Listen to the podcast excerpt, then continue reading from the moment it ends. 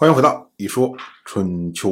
鲁国第二十任国君鲁黑公进入在位执政第十年，本年的夏天，齐国送来了陪嫁的应妾。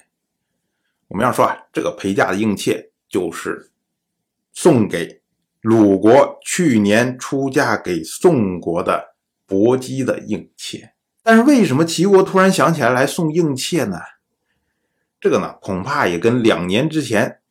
晋国要求鲁国归还汶阳之田给齐国有关，虽然这个事儿啊，说白了，它不是齐国主动要求的，但是呢，齐国在其中得了利，而鲁国丢失汶阳之田之后，这么两年的时间呢，诸侯之间一直在传，纷纷扰扰啊，都觉得对鲁国不公，都觉得说，哎，这个事情有问题，所以对齐国来说啊，齐国也觉得说，哎呀。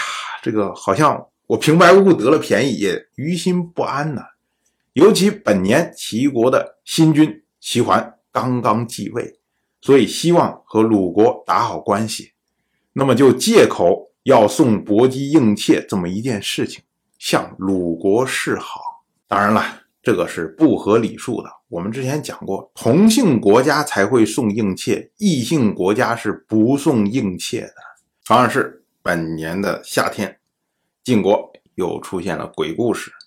晋国国君晋如在病中梦到有一个厉鬼，长发披地，捶胸跳跃，然后对着他说：“说你杀了我的子孙，这是不义，我请求要为子孙报仇，天地已经允许了。”说完之后啊，这个厉鬼就往屋里面冲，破坏了大门和寝室的门，走进来。这时候，静茹就觉得非常的恐惧啊，然后就躲到内室里面去。可是呢，这个厉鬼又破坏了内室的门。就在这个关键时候啊，晋如吓醒了。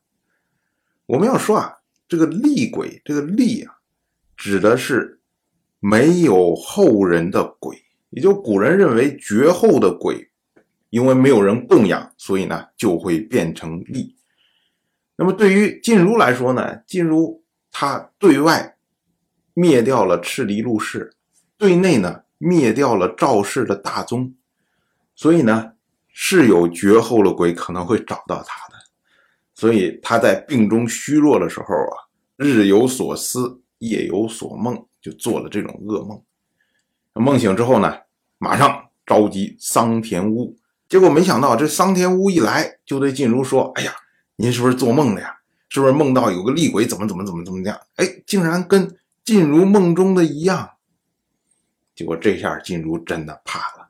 以我们今天的角度来看呢，估计就是静如自己吓醒了之后，然后随口就告诉身边的内侍说：“哎，发生了什么什么事情。”然后传桑田屋的时候，桑田屋不知道发生什么事啊，进来之前肯定哎。要塞一点贿赂什么的，然后让内侍说说，哎，什么情况？内侍跟他说，哎，你国君做了个什么什么梦？所以桑田屋进来之后，先堵住进如，先说，哎，我我也知道你做了什么什么梦。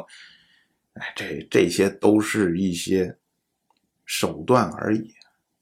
再说进如发现桑田屋知道他做到了这样梦，所以赶快就问桑田屋说，这会发生什么事儿？结果桑田屋就说，您呐，恐怕吃不到新麦了。新麦就是新鲜的麦子，因为这会儿是五月，马上麦子就要成熟了。那桑田屋说这句话可是够狠的，意思就是说你活不了几天了。那新的麦子就算熟了，拿过来你也吃不到，这么个意思。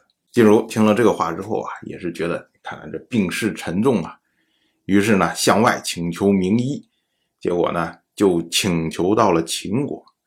当时呢秦国派出医缓来给他诊治。我们说这个医缓，医是他的职业，缓是他的名字，这就是以职业来作为事这种方式来称呼他。结果医缓还没有到的时候呢，晋如哎晚上又做了梦，他呢梦见了两个小孩一个小孩就说啊，这个医缓是名医啊，恐怕会伤到我，我跑到哪儿才行呢？另一个小孩就说，你待在荒的上面，高的下面，就算是名医。又能奈我何呀？结果等到医缓来了之后啊，一诊断，医缓说：“哎呀，这个病啊，已经治不了了。说这个病啊，在荒之上，高之下，所以呢，针灸都起不到作用，而药物呢也达不到，所以呢，已经没有办法了。结果静茹一想，哎，自己做了这个梦，叹息呀，真是名医呀。然后厚厚的赏赐了医患，让他回国了。